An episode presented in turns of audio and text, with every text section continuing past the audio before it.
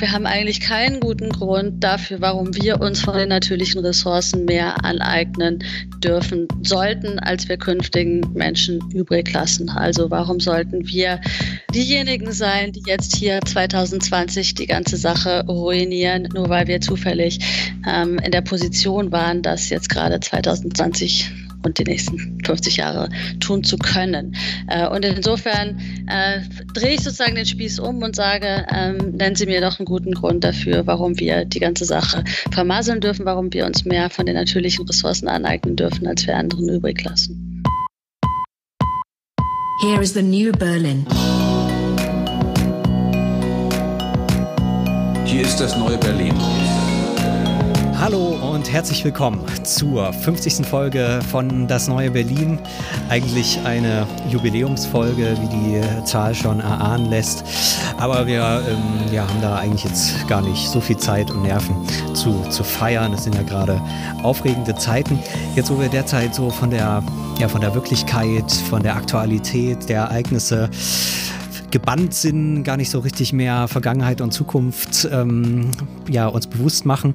Da gehen genau diese Themen verloren, insbesondere die Zukunft. Ähm, wir haben vergessen, dass es sowas den Klimawandel gibt, ähm, die Umweltverschmutzung, ganz viele von Fragen, die uns die nächsten Jahrzehnte erst beschäftigen ähm, und die man ja unter dem Druck der Aktualität so ein bisschen vergisst, ähm, was aber diese Wichtigkeit dieser Fragen überhaupt gar nicht schmälert. Ähm, diese Fragen sind unter anderem deswegen so wichtig, weil sie ja heute unser Handeln erfordern, also genau dieses aktuelle Handeln, was sich dann eben erst in Jahrzehnten, vielleicht Jahrhunderten so richtig auswirkt ähm, und dann die betrifft, die eben heute noch nicht leben, die zukünftigen Generationen. Wir haben heute einen Gast, ähm, die sich genau mit dieser Frage der, wie man dann so schön sagt, Generationengerechtigkeit befasst, mit der Frage, was schulden wir eigentlich künftigen Generationen? Und zwar ist das Kirsten Meyer, ähm, sie ist äh, Professorin für praktische Philosophie und Didaktik der Philosophie an der HU Berlin. Hallo Kirsten Meyer. Ja, hallo. Ja, herzlichen Dank, dass das so klappt, ähm, gerade jetzt, wo die ganze Hochschule digitalisiert werden muss im Eiltempo. Ähm, das hat man sich ähm, ja vielleicht, so, wenn man so über viele Jahre über Digitalisierung gesprochen hat, auch anders vorgestellt. Das ist aber nicht heute unser Thema. Ähm, Sie mhm. haben ein sehr schönes Buch geschrieben, was da heißt, ich habe es schon im Satz gesagt, was schulden wir künftigen Generationen? Ähm, da kommt, wenn man darüber nachdenkt, uns heute, heute irgendwie ist das so sehr geläufig, diese Fragestellung. Ähm, jetzt ist es eben gerade gerade nicht mehr so Klimawandel war, aber die letzten Jahre doch im Bewusstsein immer sehr verankert. Und diese Frage, ähm, meine Frage, die sich da ergeben hat beim Lesen, woher kommt eigentlich diese Frage, seit wann denkt man über, so über die Zukunft nach?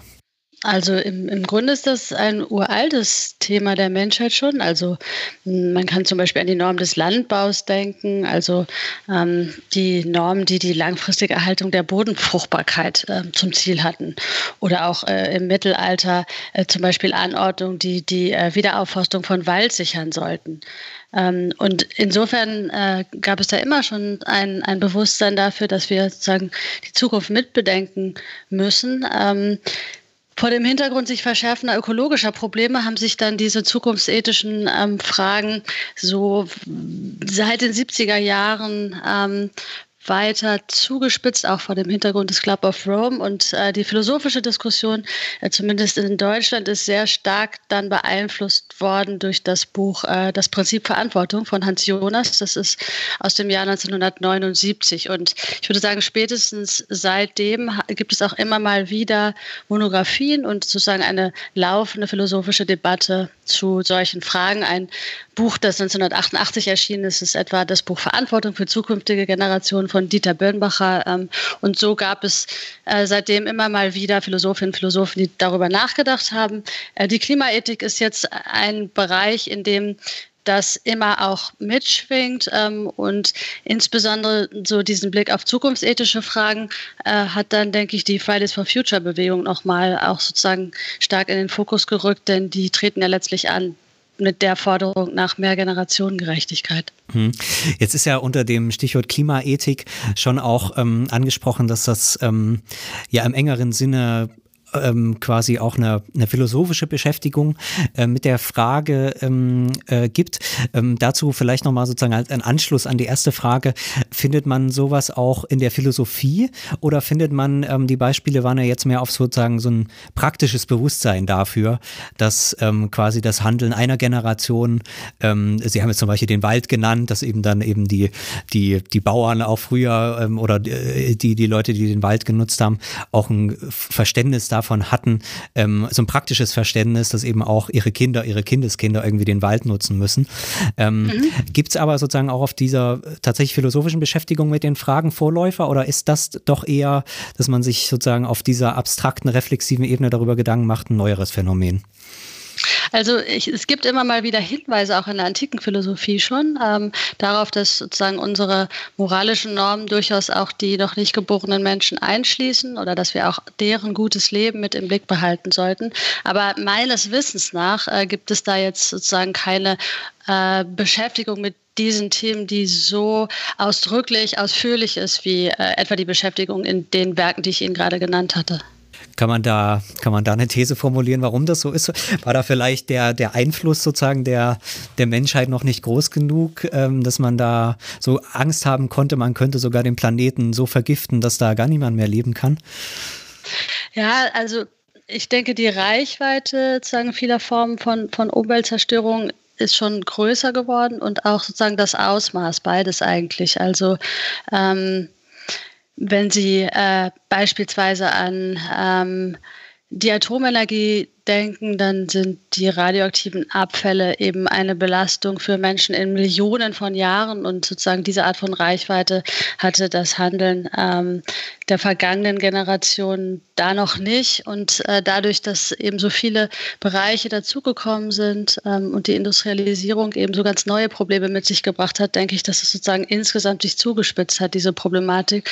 Und wenn man jetzt zurückdenkt, äh, was, was waren das für Beispiele? Waldrodungen etwa, ähm, das ist im Grunde alles reversibel äh, und auch in halbwegs überschaubaren Zeitabschnitten reversibel. Und viele der Dinge, die wir äh, eben jetzt ähm, mit dem heutigen Handeln zukünftigen Generationen zumuten, sind auch irreversibel. Also wenn Sie etwa das globale Artensterben denken, äh, äh, dann ist das eben etwas, ähm, das sozusagen äh, sehr, sehr weit und äh, beim Artensterben sozusagen im Grunde unendlich weit in die Zukunft ähm, reicht, dadurch, dass diese Arten eben nie mehr wiederkommen werden.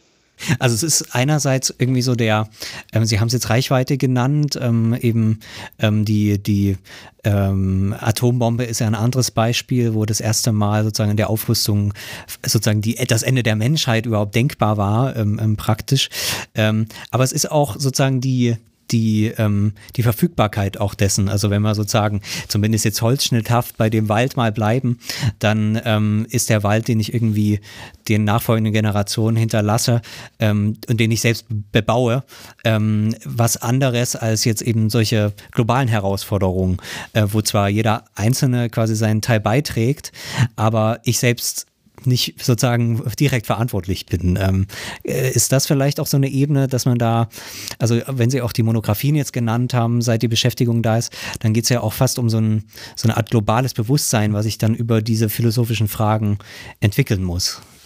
Ja, also es gibt einfach äh, gerade sozusagen durch die globale Dimension des Ganzen auch noch zusätzliche Fragen, die philosophisch anspruchsvoll sind und sich dadurch erst stellen. Also denken Sie an die ganze Debatte darüber, inwiefern eigentlich der die Einzelne verantwortlich ist ähm, oder in ihrem individuellen Handeln überhaupt ähm, zur Verantwortung gezogen werden kann angesichts sozusagen der Marginalität der Folgen individuellen Handels bei diesen kollektiven Problemen. Also wie etwa äh, beim Klimawandel soll man seine individuellen Emissionen eigentlich zurückfahren. Warum ist das gefordert oder ist es überhaupt gefordert.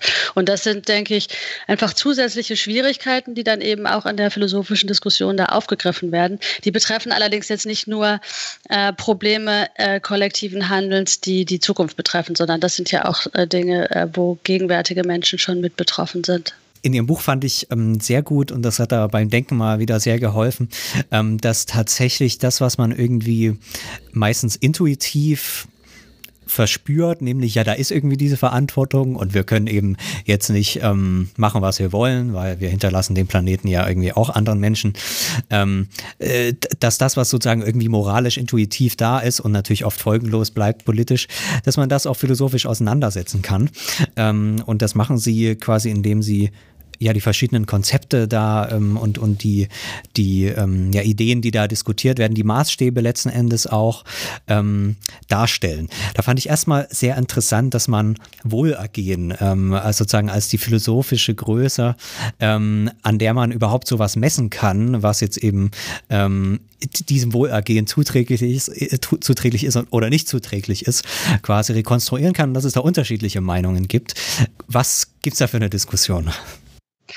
Ja, also nehmen wir mal an, man soll dafür Sorge tragen, dass es auch künftigen Menschen noch gut geht oder dass sie noch gut leben können. Und ich denke, das ist eine ähm, sagen, sehr plausible Forderung, die man noch genauer ausbuchstabieren müsste. Also müssen sie nur gut genug leben oder genauso gut wie wir. Aber in beiden Fällen stellt sich natürlich die Frage, was künftige Menschen denn eigentlich zu einem guten Leben brauchen. Ähm, und da die uns das nicht sagen können, müssen wir irgendwie überlegen, was Menschen eben als Menschen zum guten Leben brauchen ähm, und inwiefern künftige Menschen uns da in relevanten Hinsichten ähnlich sind. Und ähm, man kann dann, das tue ich dann eben auch in meinem Buch, ähm, so verschiedene philosophische Positionen zum guten Leben durchgehen und dann jeweils fragen, was die uns mh, zu dieser Frage sagen. Also ähm, beispielsweise die Präferenztheorie oder auch Wunschtheorie, die meint, dass ähm,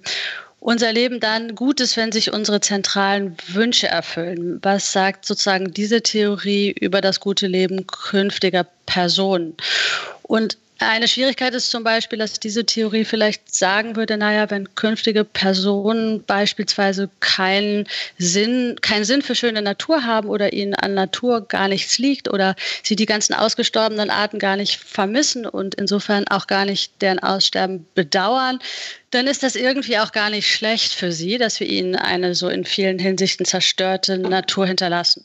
Und da gibt es dann eben andere Theorien des guten Lebens, die darauf eine andere Frage geben würden. Also äh, zum Beispiel der Hedonismus, der sagt, gut ist ein Leben, wenn es sozusagen reich ist an an freudvollen oder vielleicht so ein bisschen neutraler guten Erfahrungen und, und sagen arm an leidvollen oder schlechten Erfahrungen. Und wenn man zum Beispiel sagt, dass ästhetische Naturerfahrungen gute Erfahrungen sind, dass es einem damit sagen im weitesten Sinne gut geht, dann könnte man eben immer noch sagen, dass es schlecht für künftige Personen ist, wenn die Artenvielfalt reduziert ist, wenn denen nur noch sozusagen eine ästhetisch ärmere äh, Natur hinterlassen wird. Einfach schlecht, weil, weil sie dadurch etwas verlieren, was in diesem im weitesten Sinne hedonistischen Sinne gut für sie gewesen wäre. Und da sieht man schon, dass sozusagen diese beiden unterschiedlichen Theorien dazu, was ein gutes Leben ausmacht, eben Wunscherfüllung oder gute Erfahrungen jeweils zu unterschiedlichen Aussagen kommen darüber, was gut für künftige Personen ist, aber eben auch, wie wir dafür sorgen können, dass sie nach wie vor ein gutes Leben haben. Und genau, man könnte das jetzt noch ergänzen, um sozusagen andere Theorien des guten Lebens, aber vielleicht ist das so ein bisschen Einblick darin, welche Rolle es spielt, was man selbst da für eine Auffassung zum guten Leben hat. Da sind wir ja schon bei einem relativ problematischen äh, Gebiet vielleicht auch, weil man ja immer eben dieses Problem hat, können wir überhaupt antizipieren, was zukünftige Generationen unter gutem Leben verstehen werden. Und dann gibt es ja meistens so einen Bezug auf irgendwie äh, natürliche Bedürfnisse teilweise oder irgendwelche anthropologischen Universalien, äh, auf die man dort Bezug nehmen müsste eigentlich. Das hat, äh, das hat man in der Tradition sicherlich oft versucht. Andererseits hat man, wurde das auch kritisiert, zum Beispiel im Marxismus oder im Poststrukturalismus sind ja solche Vorstellungen eher ähm, kritisch angesehen worden. Ähm, da ist es nun schwierig, also gibt es da irgendwie eine Möglichkeit, einen Mittelweg zu finden? Ich finde, Sie machen da auch selber einen ganz guten Vorschlag. Sie versuchen das gar nicht auf ähm, ja irgendwie anthropologischer Ebene erstmal äh, glasklar in einer Liste festzulegen, sondern sagen einfach, das könnte man vielleicht auch erstmal etwas empirischer angehen, die Frage, und gucken, was historisch eigentlich darunter unter Definition des guten Lebens gefallen ist. Vielleicht können Sie das noch ein bisschen ähm, entfalten. Genau, also ähm, sozusagen üblicherweise steht ja diesen beiden ähm, Positionen, die ich jetzt gerade so skizziert habe, also dem Hedonismus und der Wunschtheorie, ähm, eine Position entgegen, die man manchmal als objektivistisch bezeichnet, die mm, oft auch irgendwie so im weitesten Sinne aristotelisch inspiriert ist. Ähm, und Innerhalb solcher Positionen wird dann häufig auch noch auf die Natur des Menschen irgendwie ähm, rekurriert und das ist auch zu Recht, denke ich, äh, kritisiert worden.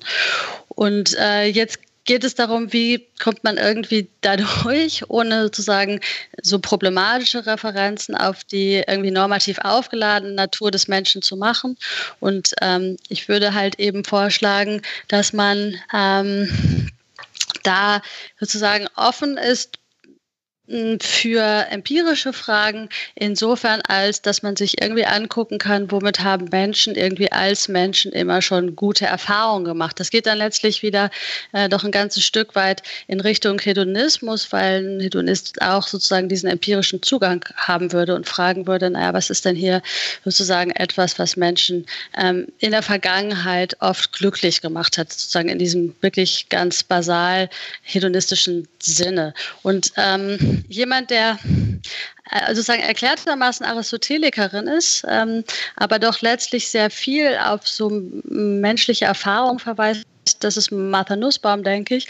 Und mhm. ich finde diese Seite sozusagen an ihrer Theorie auch ähm, bedenkenswert. Also ich teile nicht so sehr sozusagen diesen Zug ins Aristotelische und finde den auch an manchen problematisch, aber äh, wenn sie versucht, einem so vor Augen zu führen, welche Bereiche des Lebens für Menschen als Menschen, wie sie es sagen würde, wichtig sind, also die Fähigkeit zu spielen, zu lachen, soziale Beziehungen zu haben und, und so weiter, dann verweist sie darauf immer wieder so auf, auf Beispiele, wo etwa Frauen in Indien mit einem Zugewinn an Autonomie selbst gute Erfahrungen gemacht haben und argumentiert letztlich zwar erklärtermaßen aristotelisch, doch im Grunde ziemlich stark empirisch. Und das finde ich, ähm, kann man auch ähm, so mitmachen und ernst nehmen. Ähm, und diesen Weg würde ich da dann am ehesten einschlagen.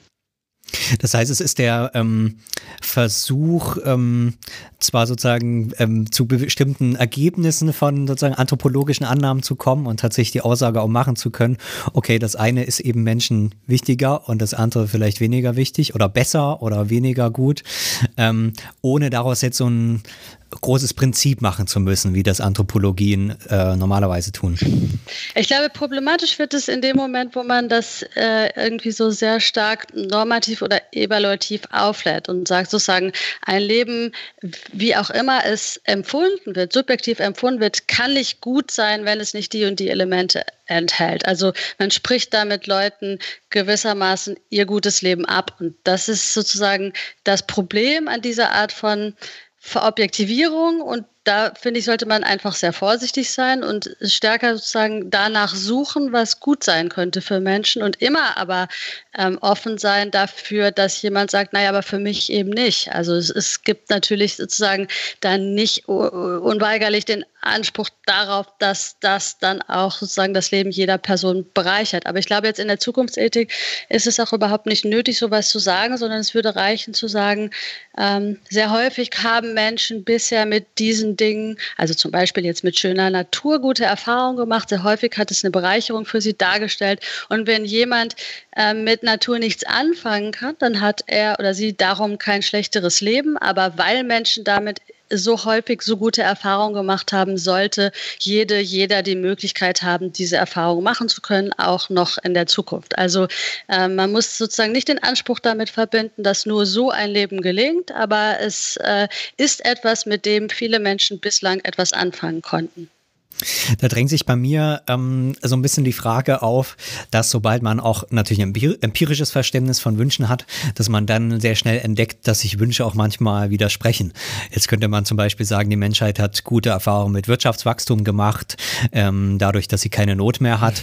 ähm, aber äh, für diese für diese Art von Wachstum, für diese Art von Prosperität ist dann dafür die Natur oder musste sozusagen die Natur zahlen.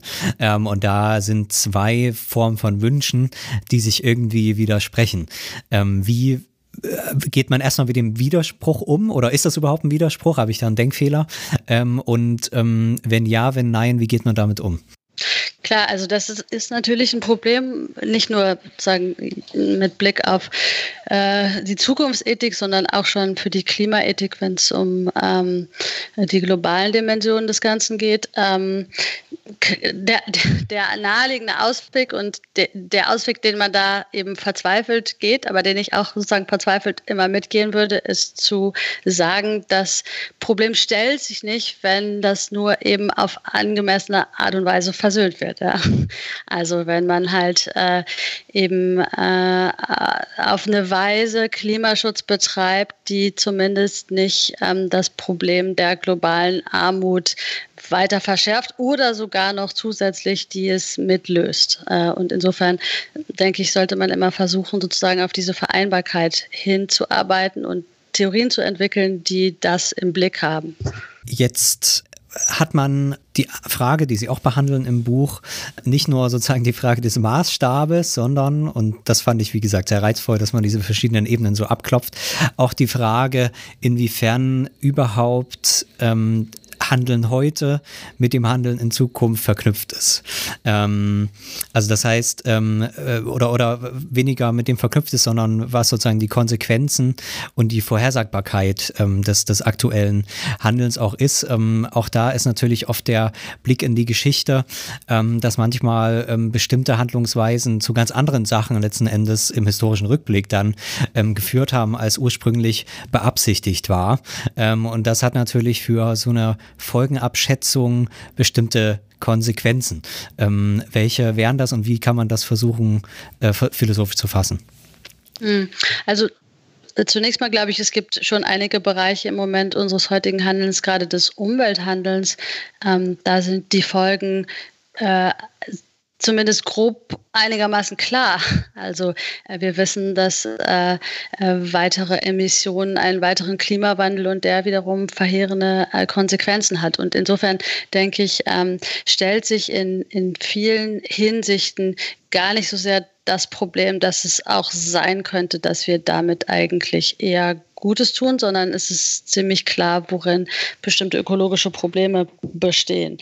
Ähm, trotzdem sind natürlich auch in diesen ähm, Dingen viele Unsicherheiten eingebaut. Ähm, also wenn man sich zum Beispiel fragt, ob das Geoengineering eine angemessene Methode ist, um äh, äh, die globale Erwärmung äh, zu verhindern oder zu reduzieren oder ähm, CO2-Emissionen wieder aus der Atmosphäre äh, äh zu entfernen äh, oder CO2 selbst, dann ähm, ist es so, dass eben diese Technologien äh, riskant sind und äh, man kann aber nicht genau angeben, wie hoch diese Risiken sind. Und äh, dann kommen halt eben so weitere Pr Prinzipien ins Spiel, mit denen dann die Risikoethik zu tun hat. Also zum Beispiel das Prinzip, den Erwartungsnutzen zu maximieren oder aber auch das Vorsorgeprinzip, wo es darum geht, die größtmögliche Katastrophe in jedem Fall zu verhindern. Und das ist ja auch etwas, was Hans Jonas schon in seinem Prinzip Verantwortung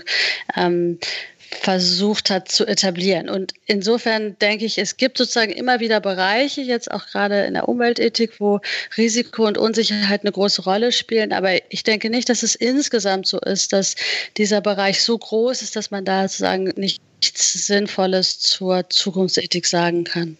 Dieses äh, Prinzip Verantwortung von Hans Jonas, können Sie dazu, weil das jetzt schon ein paar Mal kam, kurz sagen? Ähm. Ja, also ich, es ist gar nicht so, dass ich, ähm, also das Buch ist in, in den äh, 80er Jahren schon letztlich genug abgefeiert worden. Ich will da gar nicht selbst so, so viel jetzt zu beitragen. Es ist einfach nur sehr, sehr populär geworden.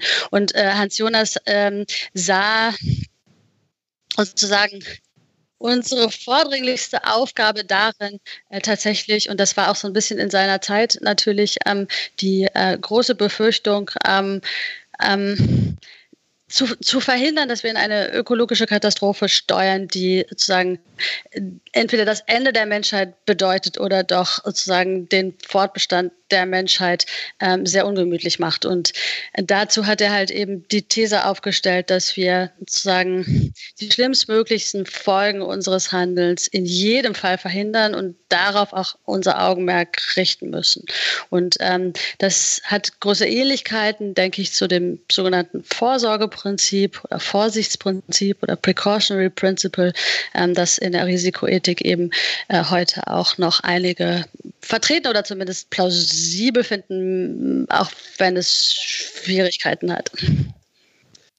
Das Interessante an der Zukunftsethik ist ja, also einerseits hat sie sicherlich viel gemeinsam mit den anderen ethischen Fragen, äh, die in der philosophischen Ethik behandelt werden, also die gegenwärtige ethische Probleme betreffen. Andererseits hat sie eben dieses zentrale Problem, dass diese Menschen, denen dort äh, um die es dort geht, äh, denen gegenüber man äh, Verpflichtungen irgendeiner bestimmten Art behandelt, ähm, noch nicht existieren. Und da entfalten Sie ja jetzt ganz äh, ausführlich, mit wie viel, mit wie viel logischen und mit wie viel, ja, auch ontologischen Problemen man es da eigentlich zu tun bekommt, wenn man versucht, ähm, einen, einen ganz konkreten Träger von Rechten in der Zukunft auszumachen und äh, daran anschließend dann auch zu bestimmen, welcher zukünftige Zustand denn nun in aller Potenzialität der wünschenswerte wäre. Vielleicht können Sie da noch mal ähm, drauf eingehen, wie diese wie dieses Problem sich genau darstellt. Äh, Im ja. Unterschied eines, eines jetzt existierenden Menschen, der leidensfähig ist, der Rechte hat, der äh, nach Glück strebt und eines Menschen, der noch nicht mal existiert. Ja, genau. Also Sie haben völlig recht, ich gehe da ziemlich ausführlich darauf ein und man könnte auch denken, warum schlägt sie sich zwei ganze Kapitel mit diesen teils ontologischen Problemen rum.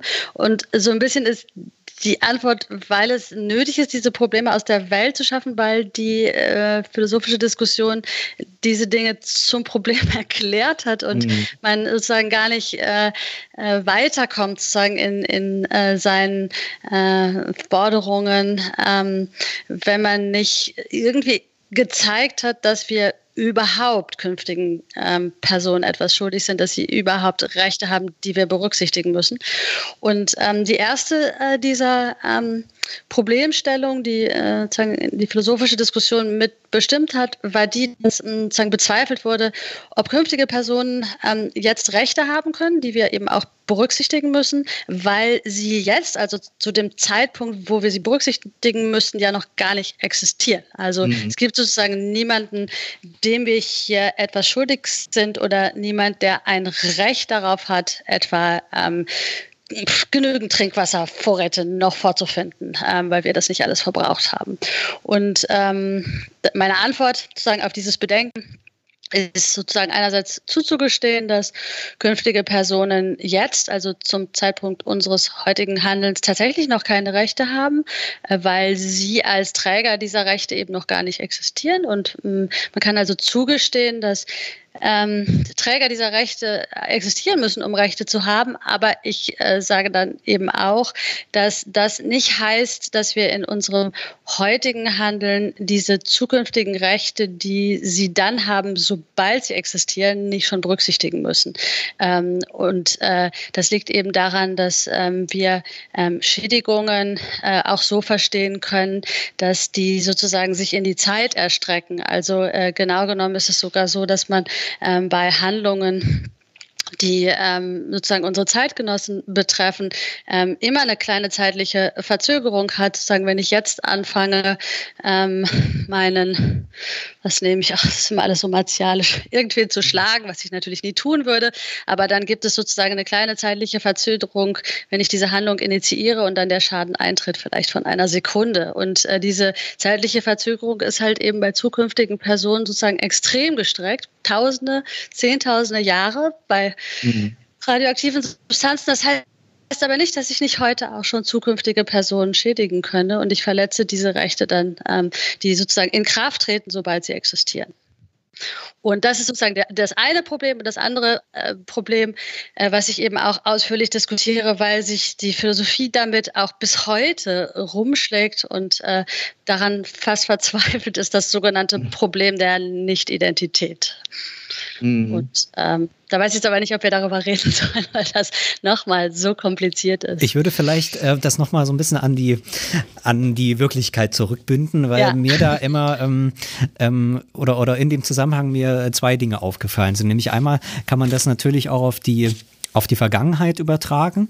Also man könnte ja genauso fragen, okay, ähm, haben wir nicht auch eine Verantwortung gegenüber schon gewesenen Generationen? Ähm, wenn wir uns sozusagen als der Nachfolger verstehen, müssen wir nicht eigentlich auch fragen, was haben die uns mitgegeben und leben wir sozusagen äh, nach dem, was sie uns vielleicht mitgeben wollten? Ähm, also das heißt, so eine, so eine ähm, Verlängerung der Zeitachse in die Vergangenheit und fast so eine Symmetrisierung von Vergangenheit und Zukunft, ja. ähm, sodass man allgemein eben sagt, okay, ähm, es sind eben eben auch sozusagen Menschen und irgendwie für uns auch sozial existent, nicht nur eben nicht existente Menschen in der Vergangenheit, sondern auch in der, äh, nicht nur in der Zukunft, sondern auch in der Vergangenheit. Die andere Frage, die mir so ein bisschen auch aus der, es gibt ja auch so eine empirische Forschung dazu, ähm, äh, aufge, aufgefallen ist, ist die, ist die Beobachtung, dass ja schon die sozusagen die Reichweite von ethischer Verpflichtung empirisch ähm, die Menschen spüren, von der räumlichen Entfernung extrem abhängig ist. Also das heißt, wenn ähm, es gibt da berühmte Experimente dazu, wo ich jetzt leider weder weiß, wie die heißen, noch wer die gemacht hat, aber äh, wo man eben genau sowas experimentell auch zeigen kann, wenn mir eben ähm, ich Menschen nahe sind und zwar nur räumlich, wenn sie verletzt werden, Gewalt erfahren, ähm, dann ist da ähm, sozusagen zum Teil eine extrem hohe Bereitschaft da, ähm, sich einzusetzen, dass Leid verhindert wird. Äh, wenn das am anderen Ende der Welt ist, dann hat das überhaupt sozusagen, ist es vollkommen abstrakt. Das heißt, ähm, nicht nur sozusagen in, im, in der zeitlichen Ebene, sondern auch in der räumlichen Ebene, ähm, ist schon die Frage von der, von eben dieser, dieser Gültigkeit. Und jetzt ähm, ist die Frage, ja, wie man, wie man darauf reagiert. Ich weiß auch gar nicht, ob das jetzt eine richtige Frage ist, aber so eine Beobachtung. Ähm, mhm. wie, wie würde man damit umgehen? Ja, ja, nee, das sind zwei gute Fragen. Die sind allerdings ganz unterschiedlich, aber okay. ich beantworte sie einfach trotzdem mal beide nacheinander. Also die erste Frage war, ob wir, ähm, wenn wir darüber nachdenken, was wir künftigen Generationen schuldig sind, nicht irgendwie auch mit ähm, überlegen sollten, ähm, was wir vielleicht vergangenen Generationen schuldig sind oder zumindest irgendwie auf die Idee kommen könnten, dass es da so einen Zusammenhang gibt. Also dass wir sozusagen den Blick nicht nur nach vorne, sondern auch nach hinten richten sollten und dass beides irgendwie was sogar auch miteinander zu tun hat. Und ähm, es gibt tatsächlich auch eine Philosophin Annette Bayer, die ähm, eine solche Position vertreten hat. Also Annette Bayer sagt, wir sollen, auch wenn wir wissen wollen, was wir künftigen Generationen schulden, mal den Blick auf die vorherige Generation richten, weil die nämlich uns und damit eigentlich auch unsere Nachkommen etwas hinterlassen hat äh, und dafür vielleicht sogar äh, selbst Entbehrung auf sich nehmen musste. Und wir sind insofern der vergangenen Generation gegenüber oder zumindest auch ihr gegenüber verpflichtet, das, was sie uns hinterlassen hat, dann an die nächste Generation weiterzugeben. Also wenn jetzt die vorherige Generation keine Universität gegründet hätte, dann könnten wir uns nicht darüber beschweren, dass sie es nicht getan hat. Aber wenn sie ihrerseits eine übernommen hat, dann könnten wir uns darüber beschweren, wenn sie uns die nicht weitergegeben hat in dem genauso guten Zustand. Äh, und Annette Bayer, also das ist jetzt auch ihr Beispiel, äh, meint genauso, sei es eben auch mit den natürlichen Ressourcen. Also insofern, es gibt in der philosophischen Diskussion ähm, Positionen, die sagen, dass das miteinander zusammenhängt. Ich bin so ein bisschen skeptisch, ob man tatsächlich in der gleichen Weise davon sprechen kann, dass wir vergangenen Generationen etwas schuldig sind, wie äh, wir davon sprechen können, dass wir künftigen Generationen etwas schuldig sind. Denn ich hatte ja gerade gesagt, dass künftige Personen Rechte haben, sobald sie existieren. Bei den vergangenen Generationen ist es so, dass die halt eben nicht mehr existieren und man bei Menschen, die nicht existieren, sich fragen kann, wie weit da eigentlich unsere moralischen Pflichten noch reichen. Das ist aber eine eigene Diskussion und ähm, ich finde es zunächst mal jedenfalls nicht abwegig, dass Annette Bayer versucht, da sozusagen auch eine Brücke nach hinten noch zu schlagen. Okay. Und das andere, was Sie gefragt hatten, das war die Frage sozusagen nach der moralischen Motivation. Ähm, Sie sagen sozusagen, es scheint doch irgendwie so zu sein, dass wir bei Menschen, die uns nahestehen, sehr viel motivierter sind, denen zu helfen, als bei Menschen, die ähm, viel weiter entfernt sind, also räumlich. Und bei der zeitlichen Entfernung spitze ich das dann nochmal zu. Ähm, und ich glaube, das stimmt. Ähm, tatsächlich ist es, glaube ich, so, dass man das feststellen kann. Die Frage ist jetzt nur, ähm, sagen, inwiefern ist diese Beobachtung auch normativ durchschlagend? Also inwiefern mhm. ist unsere Weigerung anzuerkennen, dass Menschen im globalen Süden äh, dieselben Bedürfnisse haben wie wir, tatsächlich auch etwas, was äh, moralisch bedeutungsvoll ist, in dem Sinne, als dass wir darum ähm, uns irgendwie rausreden können aus unseren moralischen Pflichten. Und ich glaube, dass sozusagen eine gewisse Form von Universalismus durchaus angebracht ist. Und ich würde sagen, dass diese universalistische Perspektive eben eine ist, die sich nicht nur sozusagen auf ähm, Formen der globalen Gerechtigkeit, sondern eben auch auf die Gerechtigkeit gegenüber zukünftigen Generationen mit erstreckt. Also insofern ist das Motivationale denke ich, nicht unbedingt durchschlagend und man kann versuchen, sozusagen argumentativ dagegen anzugehen und zu sagen, aber, aber sieh doch, es ist doch mehr, was man berücksichtigen sollte, als was man sozusagen geneigt ist zu berücksichtigen. Ähm, was allerdings bleibt, ist die Frage sozusagen nach der Stärke unserer Pflichten. Also man könnte zum Beispiel sagen, wir sind sozusagen Menschen, die uns nahestehen, Menschen, mit denen wir in bestimmten Beziehungen stehen, ähm, zu mehr verpflichtet als Menschen, mit denen wir irgendwie keinen Kontakt haben oder sogar äh, gar keinen haben könnten, weil sie erst dann existieren werden, wenn wir schon längst verstorben sind. Und ich glaube, das sind sozusagen substanzielle, wichtige moralische Fragen, die ich auch schwierig finde zu beantworten. Aber ich glaube, dass sozusagen die moralische Motivation nicht allein jedenfalls Gradmesser dafür ist, was moralisch eigentlich angebracht wäre. Da wiederholt sich ja eigentlich auch dieses alte konservative Argument äh, von Arnold Gehlen äh, in diesem Hypermoral-Text, in dem er eben ja eigentlich die These aufstellt, dass es so eine Art natürliche Moralität gibt, die, die ist irgendwie so ein bisschen tribalistisch oder so, also man äh, eben auf Kleingruppen orientiert. Und der Universalismus würde quasi wie so eine pathologische ähm, äh, Degeneration von Moralität plötzlich universelle moralische Ansprüche aller existierenden Menschen äh, gegenüber dem Individuum und jetzt, wenn wir äh, bei Ihrem Text bleiben, auch noch die aller zukünftigen äh, Milliarden Menschen äh, auf uns abladen, was dann äh, notwendig zu einer äh, Überlastung führt. Und das ist natürlich ein, ein Argument, das ich moralisch auch überhaupt nicht akzeptieren kann, weil es eben im Prinzip auch erstmal auf fragwürdigen anthropologischen äh, Grundannahmen basiert, die vielleicht irgendwie empirisch sich tatsächlich so ein bisschen als wahr herausstellen, aber natürlich auch irgendwie ein naturalistischer Fehlschluss sind, weil sie eben sagen, okay, das, äh, das, was wir hier als Situation haben, das müssen wir jetzt auch als moralischen Standard anerkennen. Nichtsdestotrotz finde ich eigentlich, dass äh, Überforderung äh, mein grundlegendes moralisches Gefühl ist, wenn ich in universalistischen Kategorien denke. Also, dass das sowohl für die intragenerationelle Gerechtigkeit ähm, auf globalen Maßstab gilt, als auch umso mehr noch jetzt äh, für die Zukunftsethik. Ich weiß nicht, ob sich daraus noch irgendwas folgern lässt, aber, aber diese, dieses, dieses grundlegende Moment einer moralischen Überforderung, ähm, äh, nicht nur hinsichtlich äh, der, der Vielzahl an Pflichten, die sich dadurch ergeben, sondern auch äh, die sich aus der Komplexität äh, der Verhältnisse ergibt eben. Also was kann ich tun, um dem sudanesischen äh, Bauern zu helfen? Was kann ich tun, um den, äh, der Hung die Hungersnot im Jemen abzuwenden oder die Corona-Epidemie, die dort jetzt auch einbrechen wird und äh, noch viel schlimmer wüten wird als in Europa?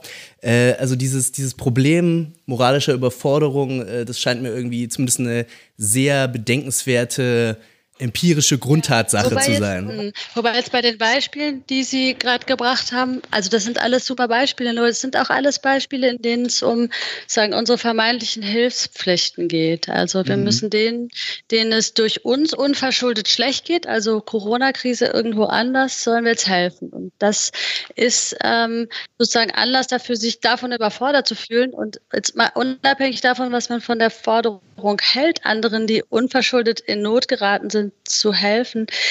Ähm, darum geht es vielleicht auch gar nicht unbedingt notwendigerweise in den Bereichen von Zukunftsethik, die uns hier ähm, so üblicherweise interessieren. Also wenn Sie den Klimawandel etwa nehmen, mhm. dann ist es nicht so, dass es darum geht, dass man zukünftigen Personen äh, jetzt schon mal sozusagen Möglichkeiten offeriert, die sie vor einem Meteoriteneinschlag irgendwie schützen sollen, ähm, sondern es geht darum, dass man sozusagen die Lebensbedingungen, die sie vorfinden werden, nicht selbst verschlechtert. Und insofern denke ich, dass dieser Überforderungseinwand vielleicht bei Hilfspflichten nahe liegt, aber bei äh, Gerechtigkeitsüberlegungen oder bei Nichtschädigungspflichten ähm, gar nicht so schnell ins Spiel kommt und ähm, auch irgendwie eher ähm, man sagen könnte, vielleicht fühlt man sich davon überfordert, dass man der nächsten Generation den Planeten in keinem schlechteren Zustand hinterlassen soll. Aber vielleicht ist das Problem ähm, dann doch, ähm, dass man da ja vielleicht sein, seine eigene äh, Einstellung zugunsten äh, der gerechtfertigten Normen ändern soll. Ich wollte das auch gar nicht in dem Sinne verstanden wissen, dass es da irgendwie um, um den so eine Art Unwillen geht, die eigene Lebensform zu ändern, sondern vielmehr um die Einsicht, dass die eigene Lebensform, wie Sie es ja schon auch am Anfang selber dargestellt haben, ähm, einen ziemlich marginalen Anteil eben äh, zum Leid zukünftiger Generationen beiträgt und ähm, es sozusagen einen, einen systematischen gesellschaftlichen Zusammenhang möglicherweise gibt, den man natürlich ganz äh, üppig jetzt ausbuchstabieren müsste, aber demgegenüber man natürlich trotzdem zum großen Grad, ja, machtlos gegenübersteht, also gegenüber strukturellen, großskaligen ökonomischen, politischen Prozessen. Äh, in diesem Sinne wollte ich das verstanden wissen. Nicht so sehr äh, aus, aus sozusagen aus persönlicher äh, Faulheit. Nee, so habe ich das auch gar nicht aufgefasst. Ja, okay. Also ich ja. finde den Einwand auch absolut berechtigt. Ähm, und man muss auch gerade in der Zukunftsethik ähm, darauf auch Antworten finden. Ähm, nur mir scheint, ähm, wie, wie, übrigens auch äh, äh, bei der globalen Gerechtigkeit, das zumindest mal ähm, eine relevante Unterscheidung zu sein, ob man zu Hilfe verpflichtet ist oder ob man nicht weiter schädigen soll. Ähm, also in der Debatte um ja. äh, äh, um das Problem der globalen Armut ist das so die De Debatte zwischen Peter Singer und dann äh, äh, nachher Porge und, und solchen Leuten, die gesagt mhm. haben, lassen wir doch einfach mal das schädigen und dann müssen wir über die Hilfspflichten gar nicht unbedingt mehr sprechen. Äh, und die Hilfspflichten waren es ja, ähm, von denen dann viele gesagt haben, dass es moralisch überfordernd sei, ähm, sich ähm, äh, sozusagen die, diese Argumentation, die, die Peter Singer da stark gemacht hat, zu eigen zu machen. Und vielleicht kann man irgendwie was Ähnliches für die Zukunftsethik auch sagen. Ja, da machen sie auch so eine Unterscheidung zwischen, ja, ich, ich nehme jetzt mal eigene Wortwahl, sowas wie das, das natürlich Schlechte, was möglicherweise über zukünftige Generationen durch nicht vorhergesehene Meteoriteneinschläge oder dergleichen äh, über die kommt und das anthropogen Schlechte, könnte man vielleicht sagen. Also das, was eben die Vorgängergenerationen hervorgebracht haben. Nun ist ja jetzt gerade irgendwie äh, in, der, in der sozialtheoretischen Debatte eben auch viel von, vom Anthropozän äh, die Rede, äh, dass, dass sich äh, dass wir quasi in einer historischen Phase sind, in der sich eigentlich gar nicht mehr sinnvoll zwischen natürlichen und anthropogenen ähm, ähm, äh, Erscheinungen in der Natur unterscheiden lässt, so richtig. Also ich, das ist vielleicht jetzt ethisch auch gar nicht so tragweit, äh, würde wahrscheinlich unsere Pflichten sogar noch erhöhen, aber ähm, äh, mir scheint die Unterscheidung, die, die wird auch schon langsam äh, verschwimmt, zumindest, also sehr schwer, äh, wird zumindest sehr schwer, äh, schwierig, ähm, das zu differenzieren, wenn man jetzt konkrete Phänomene ähm, unterscheiden müsste ja, in also dieser Logik. Stimmt. Ja, also mir ist es auch tatsächlich in dem Buch schwer gefallen, Beispiele zu finden. Dieser Meteoriteneinschlag, der ist auch einigermaßen abwegig. Ähm, ja. Erdbeben sind mir noch eingefallen, also dass man künftige Generationen irgendwie jetzt schon Erdbeben sicher aufstellt, aber auch das ist irgendwie sozusagen nichts, woran man jetzt üblicherweise denken sollte. Also da wäre es dann eher so, dass wir uns vielleicht selber ähm, vor Erdbeben wappnen und dass dann diese Infrastruktur dann weiterreichen. Ähm, und äh, ich glaube auch tatsächlich gibt es gar nicht so viele Bereiche, Bereiche, die dafür ein gutes Beispiel sind. Ähm, ähm, es ist dann eher so, dass ich denken würde, weil es das haben Sie gerade auch schon angedeutet, weil es wenig von diesen Beispielen gibt, ähm, wo eine Verschlechterung der Lebensbedingungen künftiger Generationen da so klarerweise natürlichen Ursprungs wäre und so vieles von uns verursacht wird. Ähm, ist es dann doch so, dass man wenn man darüber nachdenkt, ob man den Grundwasserspiegel weiter absenkt, äh, eben äh, mhm. dann vielleicht zu dem Schluss kommt, nein, das können wir nicht äh, verantworten. Ein Beispiel wäre vielleicht noch, ähm, wenn wir beim Erdbeben sind, dass natürlich irgendjemand irgendwo entschieden haben muss, dass da dieses Atomkraftwerk äh, auf dem Spalt der Erdplatten ähm, gebaut wird. Ja, genau. ähm, da, da kann man sich natürlich äh, bis heute fragen, ja. wie man sowas überhaupt hier entscheiden konnte. Ähm, ja. Ähm, genau, aber das wäre dann so, dass dann wäre noch nicht mal die Erdbeben noch sozusagen in der Kategorie. Äh, das haben wir nicht vermasselt, ne? Ja. Denn wenn es das Atomkraftwerk ist, was wir darauf gestellt haben, dann ist dann doch das Anthropozän wieder. Das stimmt, ja, es ja. ist doch wieder so eine Kombination. Ähm, ja. Was ich mich bei diesen Fragen, und es geht nochmal so ein bisschen auf die sozusagen die, die Reichweite oder die Ebene dieser äh, Moral zurück, dass man ja auch von einer, von einer ähm, also nicht nur von einer Überforderung ähm, sozusagen im Sinne, das kann ich gar nicht leisten, sondern auch eben von einer, von einer Intransparenz ähm, reden kann, nämlich nämlich wenn man sowas wie eben eine hocharbeitsteilige globale Gesellschaft hat, in der zwar natürlich irgendwie alles mit allem zusammenhängt und natürlich ich, wenn ich in den Laden gehe und irgendwas kaufe, damit äh, ähm, Teil eben ähm, ja einer globalen Wirtschaft ähm, bin, äh, die, wenn wir jetzt bei den Klimagasen bleiben, ähm, damit die Lebensbedingungen von künftigen Generationen so verschlechtern, ähm, dass das eben tatsächlich auch eine, ein ethisches ähm, Gewicht hat. Gleichzeitig heißt das ja nicht, dass ich jetzt äh, für mich entscheiden kann, okay, ich gehe nicht mehr in den Laden und kaufe keine Sachen mehr.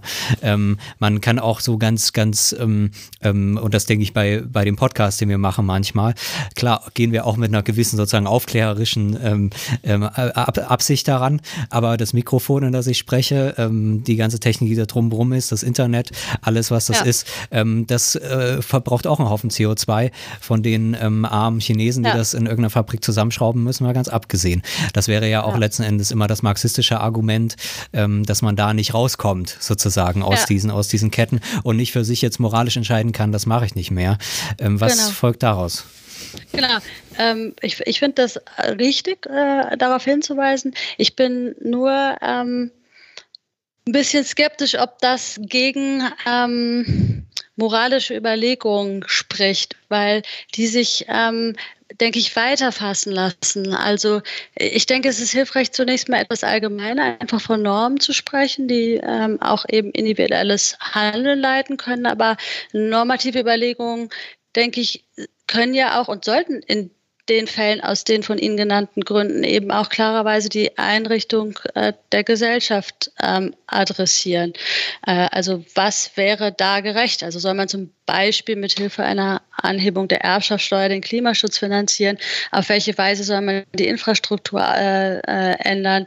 Äh, wie soll man sozusagen möglichst schnell auf, auf erneuerbare Energien umstellen und so weiter? Und das sind sozusagen normative Fragen, die letztlich, ähm, denke ich, in politische Vorschläge äh, die dann letztlich wiederum ähm, in Wahlentscheidungen münden sollten. Und ich glaube, erst da wieder sind sozusagen die Individuen, wenn sie so wollen, auch moralisch angesprochen, also sich sozusagen für diejenige Art von ähm, strukturellen Veränderungen einzusetzen, die auch vor dem Hintergrund der Generationengerechtigkeit eben gefordert werden und sich dann sozusagen für eine Politik einzusetzen, stark zu machen oder, oder auch nur die richtige Partei zu wählen, sozusagen als Minimallösung, ähm, die halt eben nicht nur die eigenen Interessen, sondern auch die Interessen künftiger Generationen da mit berücksichtigt durch solche strukturellen Änderungen. Und insofern glaube ich sozusagen, das Moralisieren